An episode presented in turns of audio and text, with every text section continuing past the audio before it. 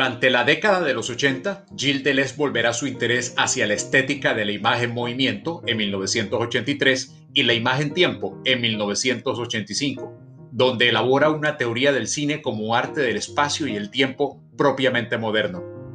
Jacques Rancière es autor de una prolífica obra que lo ubica como una referencia de la filosofía francesa contemporánea.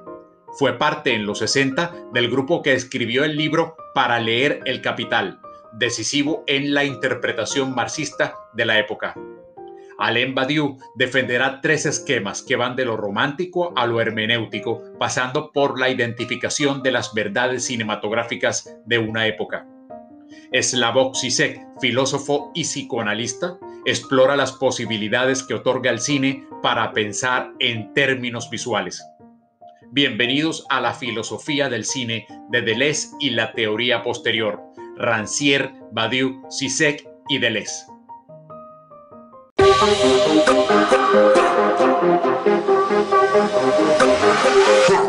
En los 80, Gilles Deleuze parte de la concepción de un filme como una serie sucesiva actual de imágenes que producen la aparición de un sentido unitario mediante la síntesis temporal. Así, hasta el neorrealismo italiano, el cine desarrolla diferentes técnicas del montaje. Griffith, Eisenstein, Renoir, expresionismo alemán, de relación de imágenes-signos en lo que constituye la imagen-movimiento en lo que el tiempo de sucesión de las imágenes está aún subordinado al movimiento de sucesión de las mismas.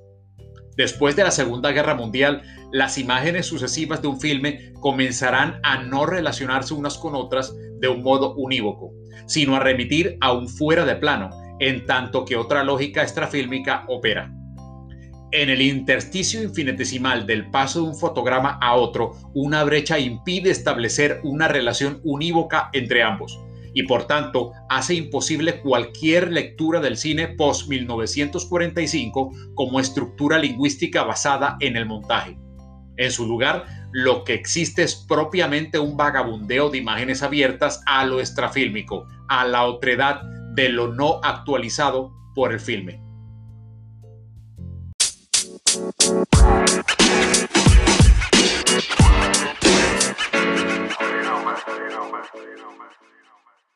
Jacques Rancière disparó contra las formas canónicas de entender lo sensible a través de sus trabajos sobre el cine, la literatura y la crítica de arte.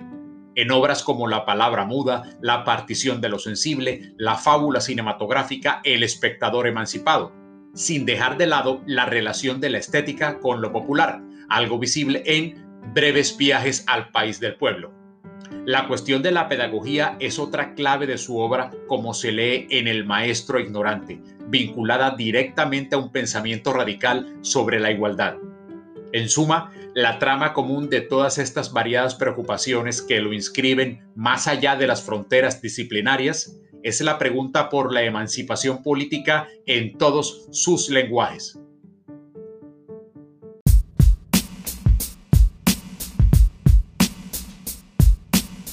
Alain Badiou defiende tres esquemas. El didáctico y los usos éticos del cine, representado por aquellas aproximaciones teóricas que ven el cine como puro encanto, capaz de imitar el efecto de la verdad inalcanzable para el cine.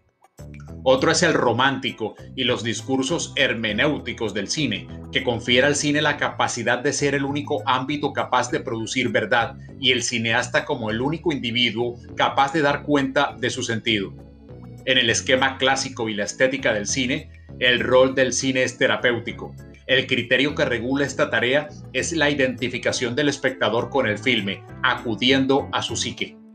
Finalmente, en el esquema inestético como identificación de las verdades cinematográficas de una época, la filosofía se aproxima al cine con una actitud inestética, reconociendo su capacidad de producir verdades artísticas, lo cual significa que, mientras que la filosofía depende del cine para construir sus propias configuraciones artísticas, el cine puede prescindir de la filosofía para construir la suya.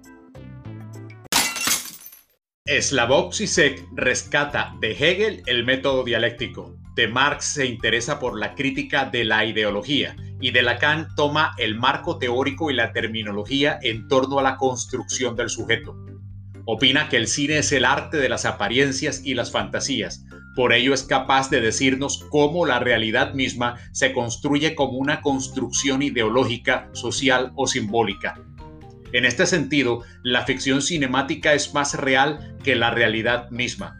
Surgen los conceptos lacanianos de lo imaginario, lo simbólico y lo real. Lo imaginario yace en la identificación con la propia imagen especular lo simbólico es el espacio en donde el sujeto se articula socialmente, donde aparecen las reglas sociales, las valoraciones ideológicas, la formación del deseo, las identidades. Lo real es aquello que se resiste a cualquier simbolización, y esta condición le otorga un carácter traumático y reprimido. Hasta aquí nuestro contenido por hoy. Nos vemos en el próximo episodio.